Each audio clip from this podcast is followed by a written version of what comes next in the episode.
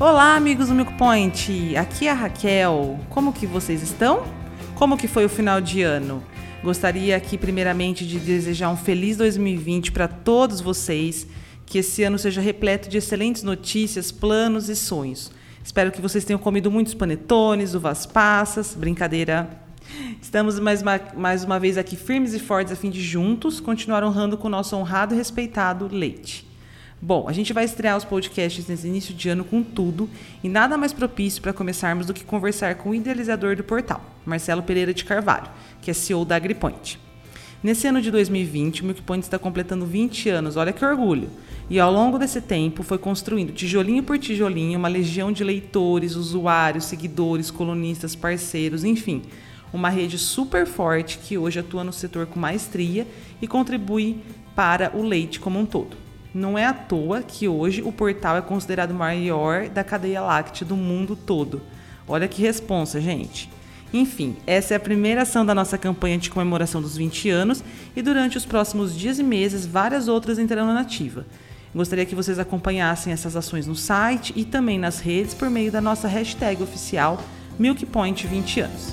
Bom, então chega de delongas. Bem-vindo, Marcelo, ao nosso 24º podcast.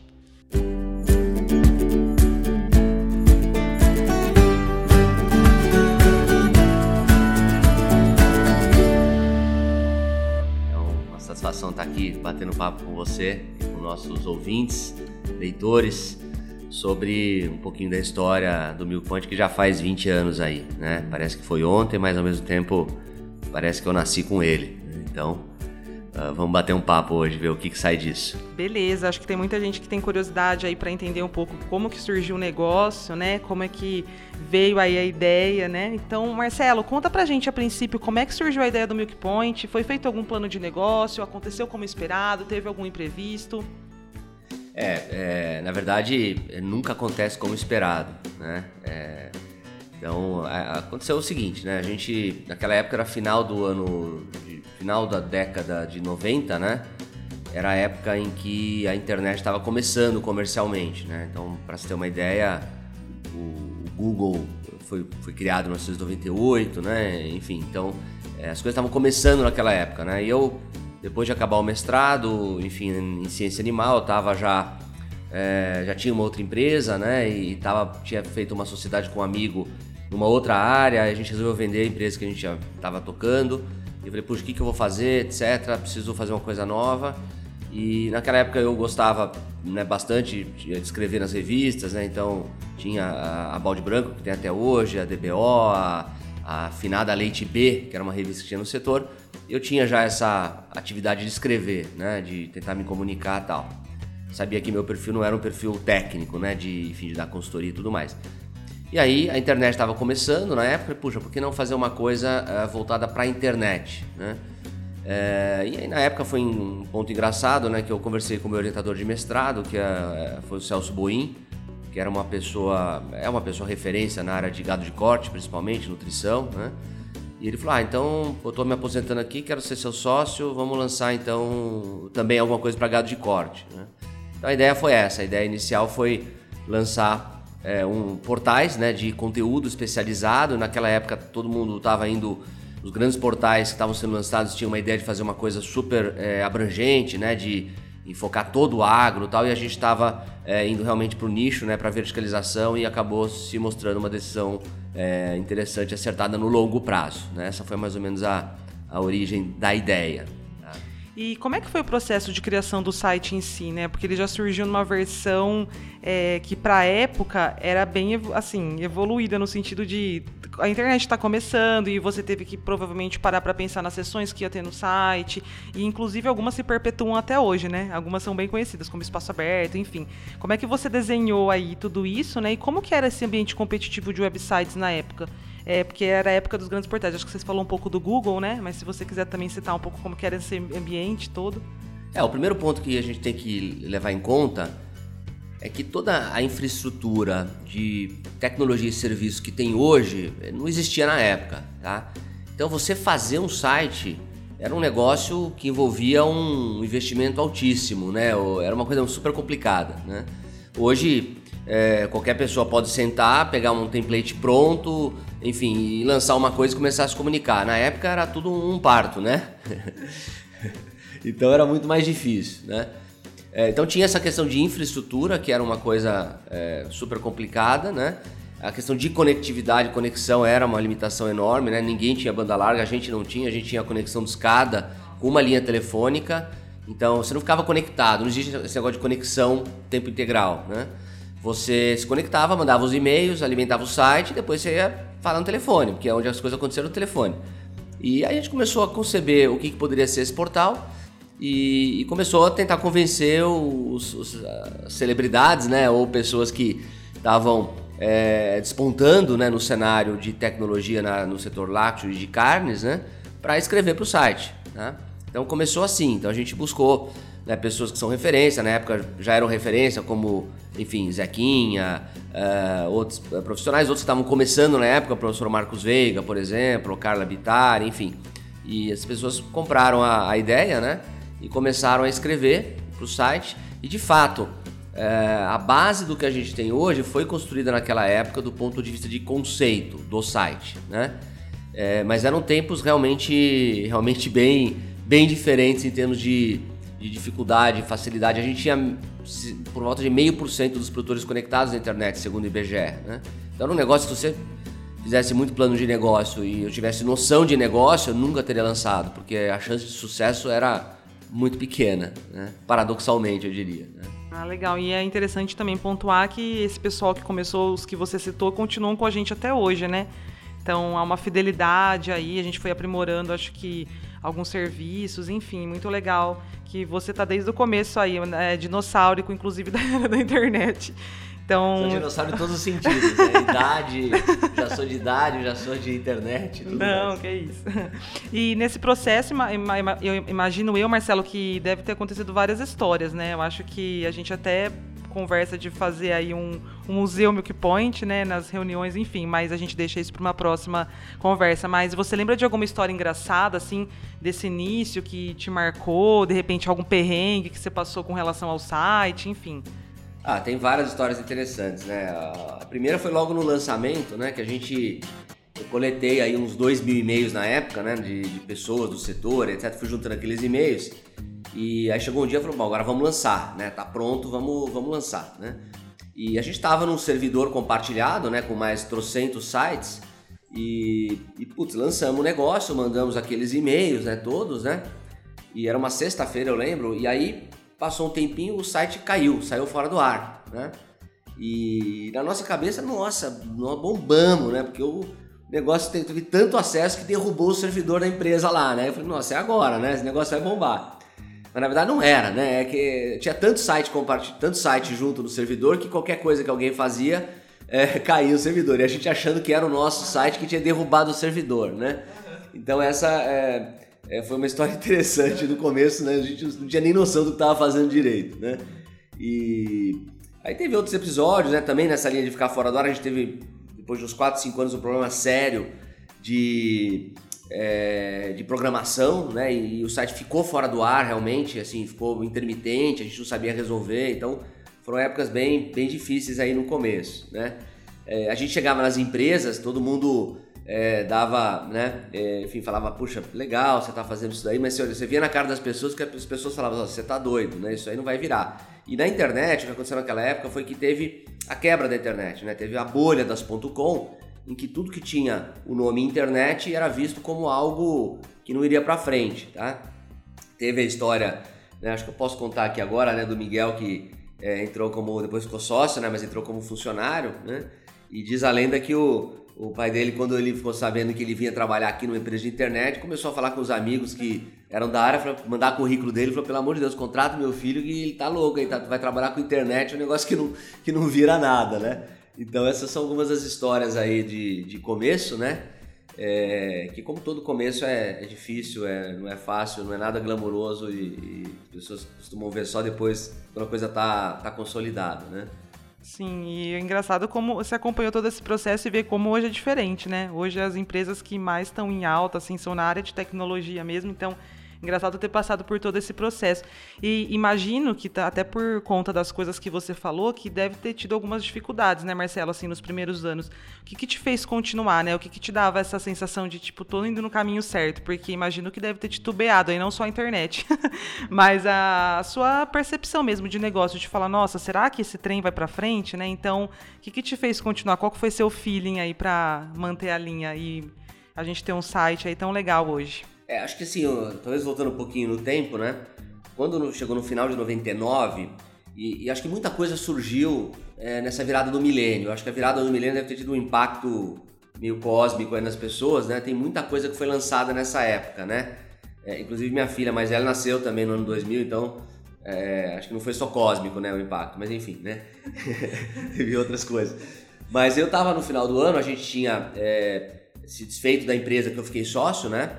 E só um adendo, o, o cara que foi meu sócio nessa outra empresa, né, que é uma pessoa da, da área de engenheiro florestal, ele saiu da. A gente vendeu a empresa, era a empresa que ele tinha criado, e ele foi trabalhar numa empresa é, na área de, de, entrega de alimentos, de entrega de comida para o restaurante, um call center, etc. E no final das contas, anos depois, 15 anos depois, esse cara foi o cara que fundou o iFood, né? Então acho que é uma, uma, uma uma ideia interessante. Eu fui sócio dele na empresa errada, né? Uhum, é verdade. É, ele fala que ele tinha o sócio errado, na verdade, né? Depois ele ficou com o sócio certo. Mas, mas, aí eu, eu, assim, no final de 99 eu fui na Livraria Cultura em São Paulo, Conjunto Nacional, comecei a fuçar livros e tal e comprei dois livros, né?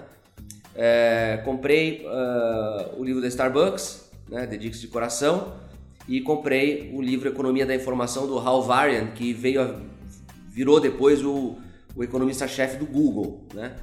E o, o livro do Hal Varney me deu uh, o substrato teórico para aquilo que eu, que eu queria colocar, queria fazer, né? Economia de rede, uma série de conceitos. E o, o, livro da Starbucks me deu a, vamos dizer assim, a inspiração, né? Eu mantinha os dois na minha cabeceira e todo dia que eu chegava tarde do escritório e falando, meu, puta, não, não vai dar, né? Esse negócio não, não vai virar e etc, etc. Eu olhava para os dois livros e falava, não, continua aí que tem alguma coisa aí. Então o que a gente via é que, assim, todo dia chegavam novos cadastros né, de gente interessada é, no conteúdo do site. Então pingava 5, 7 cadastros, 3 cadastros, 10 cadastros. Puxa, isso aqui vai virar. Né? Então você fala, bom, as pessoas estão interessadas, estão falando bem do, do site. É, a internet vai crescer, né? Tem muita gente no leite e na pecuária de corte. Então a gente está num negócio aqui. A grande questão é a gente vai conseguir aguentar, né? E aí a gente começou a ver que, bom, para vender publicidade, você precisava ter gente acessando. Né? E isso ia demorar para ter um. Chegava nas empresas e falava, ah, legal, mas putz, quem que acessa a internet? Né? Pouca gente acessa a internet no campo. E a gente começou a, a inventar outros produtos. Né? Então até foi é, sugestão do Laranja, né? que é grande amigo, mentor, enfim, um cara supervisionário, que era professor da USP na época, né? Era professor de, da, da veterinária. Ele falou assim, viu? é, vamos fazer um curso online, né? Mas como é que é isso? Ah, a gente tem umas apostilas aqui, faz, né? O pessoal se inscreve, paga. E eu falei, bom, não fazia parte da, da ideia inicial, mas precisa, precisava faturar, né? Então era uma coisa assim, ou você fatura ou você sai do negócio. A gente começou a fazer o primeiro curso dessa maneira. Era um grupo no Yahoo, né? É, no Yahoo Groups, e, e, que discutia por e-mail e mandava em PDF os, os materiais, pessoal, né? Então não tinha filmagem, não tinha nada dessas parafernálias que a gente tem hoje, né? E, e também começou com a ideia do Internet, que era um evento que ele criou também. Ele estava na USP, ele estava se afastando da USP na época e falou: Ó, oh, tô com um evento aqui, ninguém quer tocar, você não quer tocar esse evento, né? Então as coisas começaram assim, né? E depois de muitos anos, muitos anos, sete, oito anos, é que começou a dar para olhar que tinha um negócio ali, né? Até então eu vivia, é, dava alguma coisa de consultoria ainda, tinha outra empresa da Polpa Cítrica que existe até hoje, que, é, que minha esposa que estava tocando, então a gente conseguia meio que se virar, né? Mas entre o start e virar alguma coisa relevante foram uns 7, 8 anos. Mas essa crescente da é, a base de usuários crescente ia dando né, a expectativa de que a gente estava criando alguma coisa mais sólida. Legal, temos que agradecer aí esses livros de cabeceira, então, que te ajudaram a não desistir do negócio e que fez hoje, né, o Milk como que é.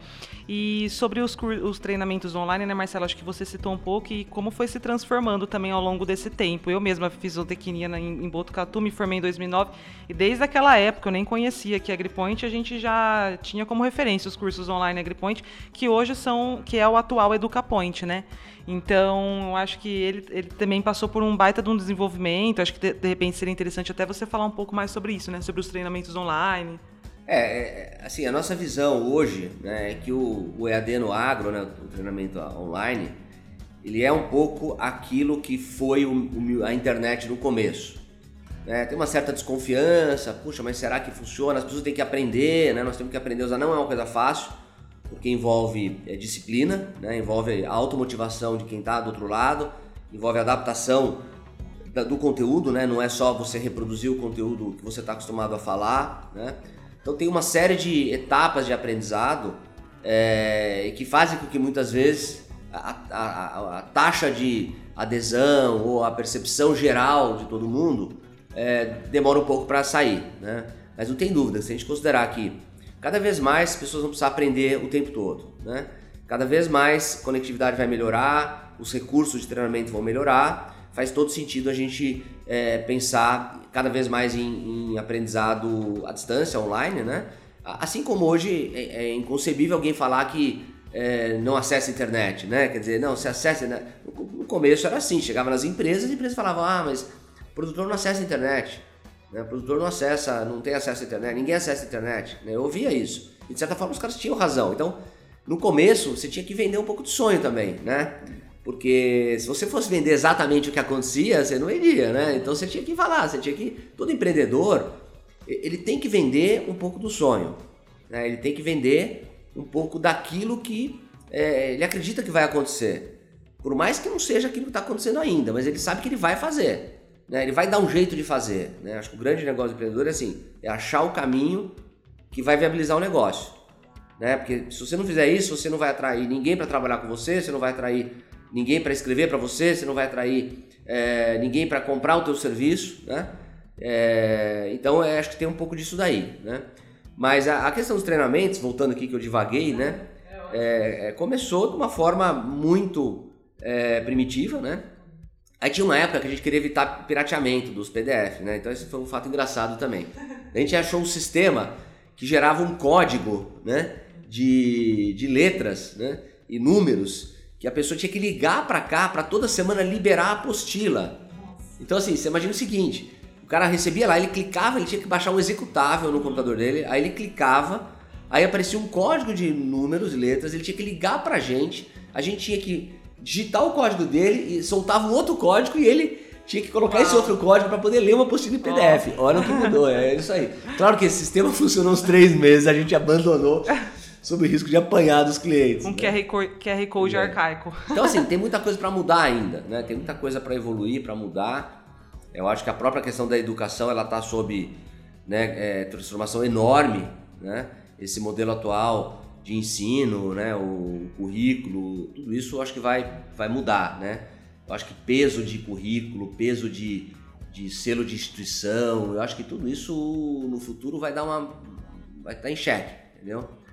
É, essa é a minha visão. Legal. E assim, só para explicar, pessoal, o EducaPoint ele faz parte do guarda-chuva da AgriPoint, né? A AgriPoint tem vários produtos e Marcelo citou aqui o Interleite, então faz parte do guarda-chuva, o EducaPoint e o MilkPoint. E falando sobre inteligência de mercado, né, Marcelo, também teve a, o lançamento do Milk Point Mercado, né? Acho que foi em 2014 que teve. Né? Então, assim, de onde veio essa ideia de atuar fortemente nessa área, né? Porque a gente sabe que o Milk Point passou começar a ser referência em várias, é, vários assuntos, né? não só técnicos, como também visões de mercado, de saber para onde que estavam indo as coisas. Então, se você também quiser falar aí sobre o desenrolar dessa ideia, né? que hoje também rende bons frutos aí para a empresa, então... É, acho que assim, é você ter perguntado isso, porque o, uma das coisas que o, que, que o Milk Point se baseou desde o começo né, foi um site que procurava é, aproximar produção, indústria e mercado. Naquela época, você tinha as revistas técnicas, né? Que elas tinham alguma coisa de mercado, mas elas eram basicamente técnicas, né?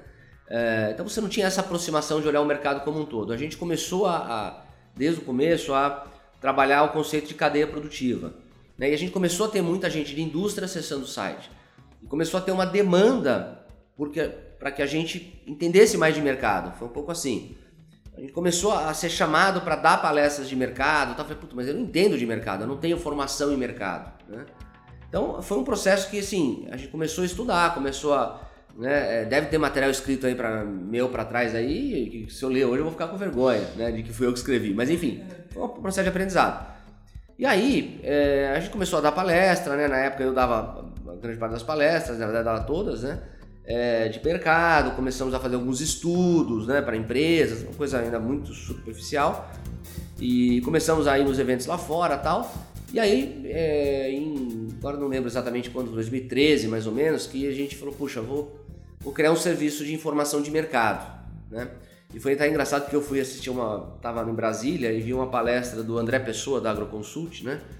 É, um, um pessoal da OCB na época. E o André Pessoa é uma das referências em mercado de soja, enfim, né, milho e tudo mais. E eu olhei e falei, pô, eu tenho condição de fazer isso em leite. Né? O, ele, o conhecimento que ele tem em soja e milho, a gente tem em leite também. Fora que leite é bem mais complicado, né? Porque leite inclui soja e milho. Né? E falei, pô, eu vou lançar um troço desse.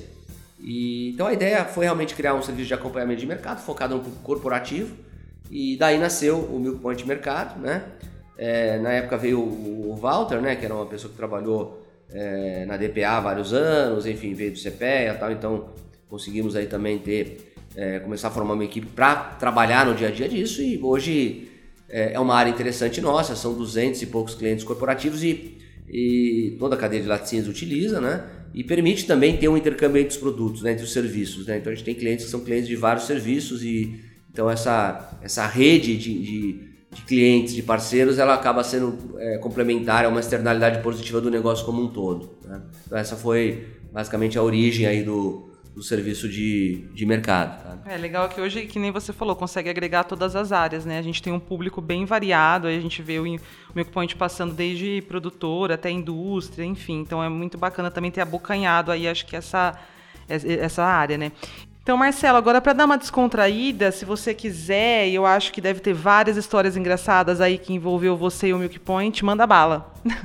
Ah, tem várias, né? Tem, tem histórias que hoje são engraçadas, mas quando aconteceram não foram nem um pouco, né? Não, teve uma, teve uma, é, acho que foi no AgriShow 2002, 2003, não lembro, que a gente resolveu é, fazer, virar uma John Deere, né? Então, putz, vamos fazer camisa e boné, vamos, vamos vender, né? Aí fizemos as camisetas, tal, Milk Point, Beef Point, é, fizemos bonés, etc. Né? O boné até era um boné que veio lá do Paraná, não cabia na cabeça. Se o cara fosse um pouco mais cabeçudo, não cabia. Mas enfim. E aí, na época, a gente foi convidado pela, pela Beringer, né? O Fábio Savoldi estava na Beringer na época.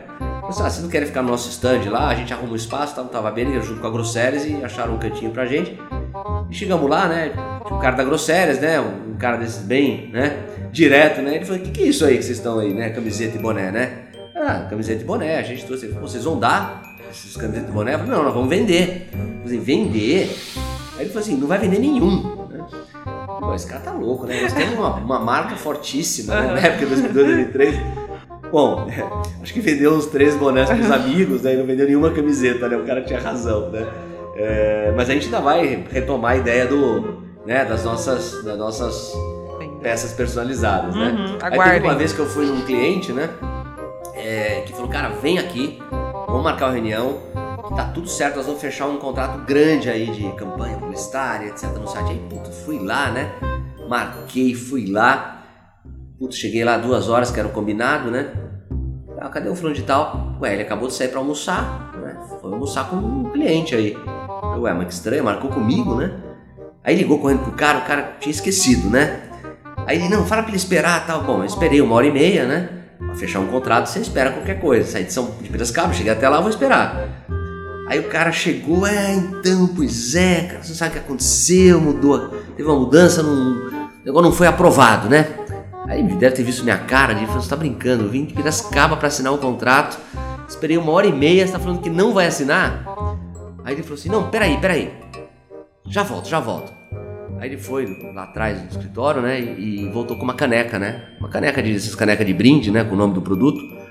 e me deu a caneca, falou assim, ó, mas você não sai de mão abanando? Toma uma caneca, né? Sacanagem. Então essa, essa foi uma das histórias, né? É, ah, teve várias, enfim. Teve a do leite na pista, né, que foi interessante, que eu parei no, no leite na pista e o, o cidadão que tava na, no caixa, que era o dono, né, olhou pra mim e falou assim, pô, se você vencer, passa sempre por aqui, tudo bem, como é que vai, né? Eu falei, pô, esse cara tá me confundindo com alguém, né? Falei pra minha esposa, esse cara tá me confundindo com alguém. Aí quando eu tava saindo, né, eu vi ele falando pro, pro outro ali, né? Falei assim, ó, esse daí é o dono do Milk Point, pô. Ah, que legal. pô, atingir a fama, né? Meus cinco minutos de fama. Tudo bem que era uma fazenda de leite, né? É, que tinha o leite na pista ali né, no caminho pra, pra Campo Jordão, né? E, então foram alguns casos engraçados. Aí teve um caso também que foi, nossa, esse foi triste. É, eu tava, isso foi antes até do Miguel, né? Foi acho que 2001, primeiro, segundo ano nosso. Eu tinha ido visitar a cliente, porque naquela época você fazia tudo, né?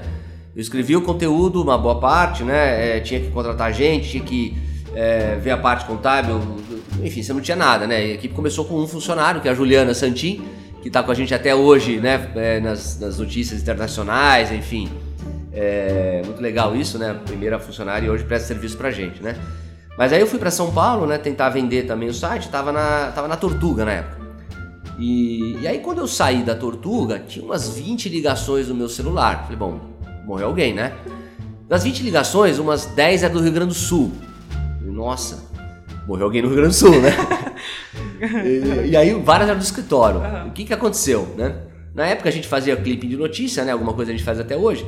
E o nosso pessoal na época entrou no site da afinada Gazeta Mercantil e clipou uma notícia lá, né? Do surto de aftosa em Joia, no Rio Grande do Sul. Só que, assim, é, era o dia 11, era o dia 5 de novembro, né? 5 de novembro. É, e algum problema deu no site da Gazeta que do sistema de data deve ter invertido mês e ano e ele puxou uma notícia do dia 11 de maio, que por azar nosso era a notícia do surto de aftosa de 11 de maio que tinha tido em Joia, mesmo do Rio Grande do Sul, e que foi noticiado e tudo mais. E a gente puxou essa notícia de novo no dia 11, no dia 5 de novembro. O pessoal jogou no site, jogou na newsletter e pum, pro mercado. Saiu até em site internacional isso, que um site do Brasil tinha. Aí, nossa, tinha que fazer uma errata tal. Uhum. É, isso podia ter dado consequências, né? Então hoje é engraçado, né? Como que a gente fez isso tal, como é que os processos eram, né? A checagem de informação era uma coisa que a gente não tinha, né? Tudo começando. Mas foram casos aí que, que marcaram aí. Uhum né, a história, né? Você vê que tem muita coisa, tem né, o lado o lado bom e o lado, o lado ruim também que as pessoas às vezes não têm não tem acesso, né? Tô achando que a gente vai ter que gravar um podcast depois só pra você contar as histórias engraçadas. É, não, não é. Tem muita. Ah, mas isso é muito não, ainda bom. Ainda bem que eu não fiz o registro dela, é. né? mas é bom, é bom deixar aí, salva, né? Pra todo mundo escutar. Que é curioso. E como que você vê o Milk Point, Marcelo, assim, para os próximos anos? Quais você enxerga que sejam os principais desafios para o negócio, né? A gente sabe que as coisas vêm mudando muito rápido, até clichê falar isso, mas a gente sabe que as coisas estão numa velocidade absurda. Então, qual que é a sua visão aí daqui para frente sobre portal e tudo o que o envolve, né? É, o assim, o cenário é sempre desafiador, né? São outros desafios. O desafio do começo era o desafio da conectividade, era o desafio do número de usuários, era os desafios do modelo de negócio que não era não estava definido, né? Então você tinha que criar um jeito de, de viabilizar o negócio, sendo que não tinha referências antes. Né? Então é como você chegar num local e falar, eu tenho que abrir uma picada, mas como é que eu, para onde que eu vou, onde é que vai dar? Você não sabe, né? É, hoje os desafios são outros. Primeiro, a competição por atenção por parte do usuário é muito maior. Né? Quando a gente criou o Milkpoint não tinha é, Facebook, não tinha Instagram, não tinha WhatsApp, não tinha nada disso. Não tinha YouTube, né? Ou se tinha, estava muito no começo, já nem lembro. É, então não tinha nada disso. Né? Então hoje você compete em atenção com muito mais coisas. Então esse é o primeiro ponto. É, se alguém for lançar hoje um site, é uma ideia que não faz sentido, né? Porque uma das coisas que a gente tem hoje, além da base de usuários, né, 280 mil pessoas cadastradas, a gente tem, sei lá, 50 mil artigos indexados no Google, então, enfim, tudo isso faz com que o site seja né, é, bastante acessado. É, acho que o grande desafio que a gente tem, é, um dos grandes desafios é é, manter o usuário é, acessando, né? Então, para isso, é, a gente entende que sempre vai precisar ter um local onde as discussões são feitas, né? Onde é, materiais de qualidade são publicados, quer dizer, esse tipo de coisa sempre vai existir. Né? Dizer, a riqueza da, da, a quantidade de informações que cria a pobreza da atenção, mas cria a importância da curadoria, que foi uma coisa que a gente sempre prezou no começo. Sempre precisa ter curadoria, sempre precisa ter alguém que fala, olha, cara, é por aqui, né? Isso aqui é interessante, isso aqui talvez é, não seja tanto, né? As pessoas vão precisar cada vez mais de, de indicação, eu acho, né? Então esse é um ponto. Mas claro, a gente vai ter que sempre trabalhar é, é, soluções para os nossos clientes corporativos, né? Que vão precisar sempre cada vez mais ter certeza de que estarem com a gente no site vai gerar um benefício palpável. Então a gente hoje está trabalhando muito isso, né? Tem o nosso programa de qualificação de usuário, sabe exatamente quem é o perfil do cara que acessa. Então interessa menos page views e mais quanto, quem é o cara que está acessando, né? Qual é o potencial de, de, de, qual é o momento dele, qual é o potencial de crescimento, enfim. É, acho que esse é um ponto importante, né? E o, o, site também ele acaba sendo um meio, né? Ele é um produto fim, mas é um produto meio para outros serviços como o do, do como é, o Milpoint Mercado, como os eventos, né? Os Interlaces, Dairy Vision, etc, etc. E outros produtos, serviços que a gente venha a lançar a gente ou em parceria com alguém. Então hoje a gente está buscando, né? Quer dizer, como que a gente pode colocar a nossa credibilidade, a nossa rede, o nosso conhecimento, né? o, o nosso networking é, nossa força é, em prol de outros empreendedores que vão estar lançando serviços que são complementares aos nossos, né? Então, quem estiver ouvindo aí tiver uma ideia legal, é, estamos dispostos a conversar, né? Eu vejo isso como desafios, né? Produto meio, é, além de produto fim, manter a atenção do usuário, continuar tendo coisas relevantes no site é, e gerar valor para os nossos parceiros, nossos stakeholders todos, né? O, obviamente o cara que acessa o site, né? O produtor técnico, enfim, é, laticínio, empresa de insumo, é, e os nossos é, clientes que estão apoiando a gente. É legal deixar esse espaço aberto mesmo para o pessoal interagir, né? A gente sempre tenta fazer isso nas nossas, nas nossas postagens, tanto em redes sociais como no site mesmo. Então é legal, né? De repente a gente né, ter outras ideias, o pessoal de fora, enfim. E, Marcelo, com tanta coisa aí que a gente falou, né? Tantos produtos aí debaixo do guarda-chuva da AgriPoint, como já citamos, o que, que, te tira o sono hoje, né? Além de ter que administrar todos esses produtos, as ferramentas que hoje estão no mercado. Então, o que, que te deixa aí com insônia? Agora você está entrando nos. Agora na parte mais difícil, né? Não, Sua eu, intimidade. Eu, eu felizmente, eu, eu, durmo bem, tá? Hoje eu durmo bem, eu durmo que nem um. Durmo que nem um bebê, né? Acorda, acorda cada que 15 bom, minutos chorando, bom. né? Não, brincadeira. brincadeira. Eu durmo bem hoje, mas assim, hum. é, é, claro que qualquer dono de empresa, né, o, é, a nossa principal tarefa é, no, no frigir dos ovos é manter a empresa viva né, é, e crescendo, né? Essa é a, é, a, é a tarefa, é a tarefa mais difícil. Então, eu diria que assim, outro dia eu vi uma, um tempo atrás vi uma entrevista do Nizango Anais, né? publicitário, né? E, e perguntaram para ele assim, quantas horas por dia ele trabalha, né? Ele falou assim, 24. Como assim 24? Cara, tô, tudo que eu tô fazendo, eu tô em algum momento fazendo conexão com aquilo que eu faço profissionalmente, né? Isso não é uma dor, o cara tá lá, puta, tu trabalha 24 horas. Não, é natural dele, né? Então ele, ele fala, ah, eu tô sonhando de noite, de repente eu sonho com um negócio que tem uma relação. Para mim é mais ou menos a mesma coisa. É, eu acho que é, você continuar sendo relevante, né? você tem um negócio que continua sendo relevante e a gente está hoje numa época, né? antes assim, alguns setores que estavam sob disrupção, né? Então o setor de mídia foi um, né? enfim, música, etc. Hoje todos os setores estão com modelo de negócio em algum grau sob risco. A gente está vendo no leite aí alimentos é, plant-based, né? crescendo, alimentos de laboratório, né? enfim, todos os setores estão, de certa forma, sob risco. Né? Então, eu acho que é, você conseguir acompanhar as mudanças, né? É, e fazer sempre a pergunta: será que a gente está continuando a ser relevante? Será que a gente está no caminho de continuar a ser relevante? Ou a gente, em algum momento, pode perder o fio da meada ou já perdeu e, e precisa corrigir? Né? Eu acho que esse é o grande, grande questão. E, e aí, claro, né? É, você conseguir comunicar essa visão para toda a equipe. A gente, enfim, tem hoje por volta de 30 pessoas aqui dentro, né? É, no, serviço é, você conseguir comunicar claramente essa visão de futuro né, e ter as pessoas preparadas para executar essa visão é, junto com você é um desafio. Né? É, o desafio da sucessão, né, em algum grau, né, do tipo, vou fazer 50 anos, né, talvez quando vocês assistirem eu já, já tenha 50 anos. Claro que ainda tenho bastante gás, né, mas é, É claro que olhando lá para frente, o meu papel ele tem que ser um pouco diferente, né? De menor envolvimento em questões operacionais, etc, etc. Né? Eu acho que essas são, são, são as grandes questões hoje, né? Além, obviamente, das questões do dia a dia. A gente tem, né? Que todo mundo tem que matar leão todo dia aqui dentro, né? E gente veio de leite é um produto de mercado interno. A gente veio de cinco anos de crise, né? No, no setor leiteiro, com redução de consumo, menor valor do produto, né, em termos de, quando você fala no valor é, que as indústrias recebem e, consequentemente, isso tem um, um efeito é, na produção. É, mas a gente conseguiu crescer nesses anos, né?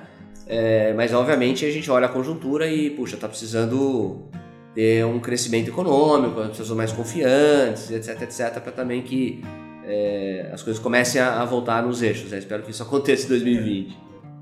E como se não bastasse, Marcelo também está envolvido com a GTEC Garage, né, Marcelo?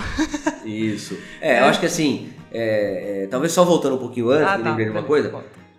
Eu acho que é, a gente está num momento bem interessante é, para se trabalhar com a cadeia do leite. Né? Porque a cadeia do leite é uma cadeia que está passando por uma transformação grande. É, essa transformação às vezes é dolorosa, né? enfim, as coisas não são muito claras, mas ela está passando por uma transformação. É uma cadeia que é, ela vai ter uma profissionalização no sentido de mais investimento, de mais tecnologia, né? É, ela tem um desafio muito grande na área industrial, ao meu ver, né? Que é sair do, um pouco do mercado de commodities, tentar entrar em outras, em outras é, produtos de valor maior, maior valor agregado, tem o desafio da exportação, etc, etc. Tem o desafio da comunicação com o, cliente, com o mercado, que é uma coisa que o agro não aprendeu a fazer ainda, o agro não, não se comunica bem com a sociedade, né? Mas eu acho que a gente tem um, uma cadeia que ela ela está acontecendo, né? Talvez é diferente de uma cadeia que é, você pegar frangos, né, por exemplo, né, avicultura, é uma cadeia que ela vai crescer, até, mas já aconteceu. O grande salto tecnológico já aconteceu. Agora no leite tem uma onda, uma cadeia de 80 bilhões por ano, né? Por volta de 35 bilhões na produção e que ela está é, acontecendo, né? Tá no começo desse processo de acontecer. Né? A produtividade ainda é baixa, etc. Então acho que é um momento bom para quem está trabalhando nessa área, né, no caso do leite. É, então acho que esse é um ponto positivo, né? Mas a tua pergunta era do. É, eu falei, eu achei legal essa sua, essa sua ponderação mesmo, né? Que a gente vê que a cadeia ela tá realmente em constante movimento. A gente que trabalha com conteúdo aqui, a gente vê que cada hora surge um novo nicho de mercado que surpreende, enfim. Então é algo que está sempre se desenvolvendo e isso é muito interessante. A gente está aí em cima, né? Tentando trazer também as novidades para os leitores. Eu estava dizendo que no meio de tudo isso ainda, você agora também está envolvido com a GTEC Garage, né, Marcelo? Por que, que você optou também por estar nesse mundo, né? É, e o que, que você acha que isso pode agregar aqui para o seu negócio da AgriPoint como um todo? É, o AgTech Garage é um, é um para quem não conhece, é um hub de inovação no agro, né? É, para quem não entendeu ainda o que é um hub de inovação no agro, que é uma coisa nova, é um local é, onde a gente tem várias startups, empresas iniciantes na área de tecnologia no agro, né? hoje é, tem mais de 20 empresas lá dentro e, e a gente aproxima essas, essas startups das grandes corporações que precisam inovar. Né? É, e a gente também oferece outros serviços de inovação para as empresas, enfim, é, é uma área totalmente diferente que vai muito além do leite. Né? O leite está dentro lá, mas nós estamos falando do agro como um todo e inclusive áreas adjacentes ao agro, logística, é, risco e etc, etc. Né? É, o envolvimento foi o seguinte, a gente é, sempre tenho é, muito medo de é, não ficar obsoleto, né? Assim, velho a gente vai ficar mesmo, mas ficar, se ficar é, velho velho e de repente a sua utilidade para o sistema for, for menor, aí é uma coisa que me afeta muito. Então, até para o negócio, né? Puxa, será que eu estou acompanhando as mudanças? Né? Eu sempre gostei muito de ler, de acompanhar o que está acontecendo em, em, grandes tendências, né? E falei, putz, será que eu estou ficando para trás, né? Será que eu estou caindo naquele negócio de estar tá acomodado? Tem um negócio que funciona e toca mais daquilo ali do mesmo e vamos em frente até um dia que de repente não funciona mais, né? Então é, é começou daí, começou a me dar um, uma certa inquietude, né? De, puxa, eu preciso participar desse novo mundo que estava começando, né? Em 2016 eu vi o movimento aqui em Piracicaba do Agtech Valley, né, o Vale do Piracicaba e tal. E comecei a buscar, uh, comecei a me envolver e, e, aí conheci o José Tomé, que é o, o, idealizador, vamos dizer assim, do Agtech Garage, né, quer dizer, o cara que já trabalhava com, com essa área de inovação aberta e tal.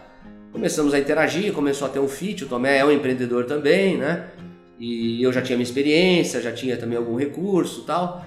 E aí ele me convidou, né? Falei, pô, já tô querendo montar um negócio assim, assim, assado, você não quer ser meu sócio e tal? Putz, ele, na época, ele trabalhava no, no, no CTC, né, no Centro Tecnológico Canavieiro, né, da área de cana-de-açúcar, ele falou, puta, eu preciso do impulso inicial, tal, vou ter que largar o emprego, tal, e, e enfim, aí comecei a eu comecei não, eu entro, eu acho que dá para entrar, eu não tenho muito tempo, mas eu tenho interesse principalmente por me conectar com esse, com esse mundo, né?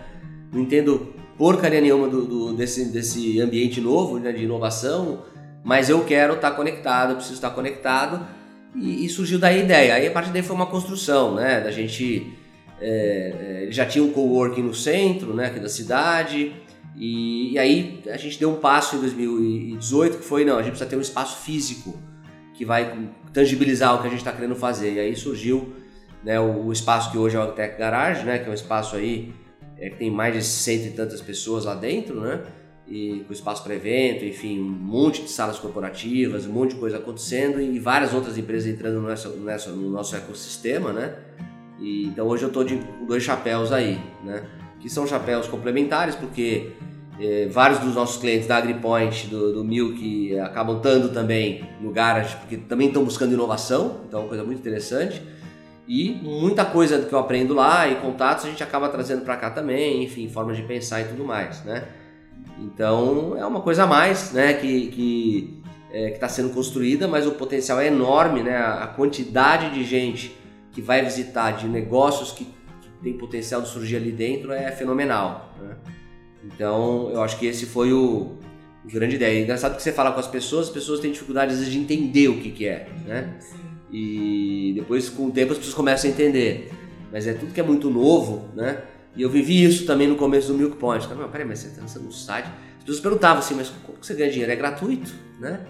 É interessante isso, né? As pessoas perguntavam no começo do site, até, até bem, bem depois da perguntavam, né? Até 2007, 2008 perguntavam, mas como é que ganha dinheiro se é gratuito, né? É, bom, a maior parte das mídias, televisão é gratuito também, né? Você não paga para assistir a televisão, né? A TV aberta, né? Então as pessoas tinham uma dificuldade de mudar o mindset quando se trata do, né, de internet. E no Garage é um pouco a mesma coisa, mas é impressionante o que está acontecendo. Né? Então a gente está participando, eu participei, eu diria o seguinte, que eu participei da primeira onda da internet, né, do mundo talvez 2.0, 1.0, né, sei lá, da internet. 05, é, 05, né? 05, né? O mundo meio a boca da internet. E participei desse começo e estou participando agora desse 4.0, estou participando dos dois ciclos, né? Então é, é muito interessante para ver semelhanças e diferenças também né, dos dois. Mas eu, eu, assim, é um projeto muito, muito legal que, que é muito uh, inspirador, né? E tenho certeza que ele vai escrever história também, né? Quando a gente falar de alguém escrever o livro do mundo 4.0 do, do agro daqui a, a 20 anos, né? Vai estar no mundo já 6.0, vai lembrar do Agtech Garage.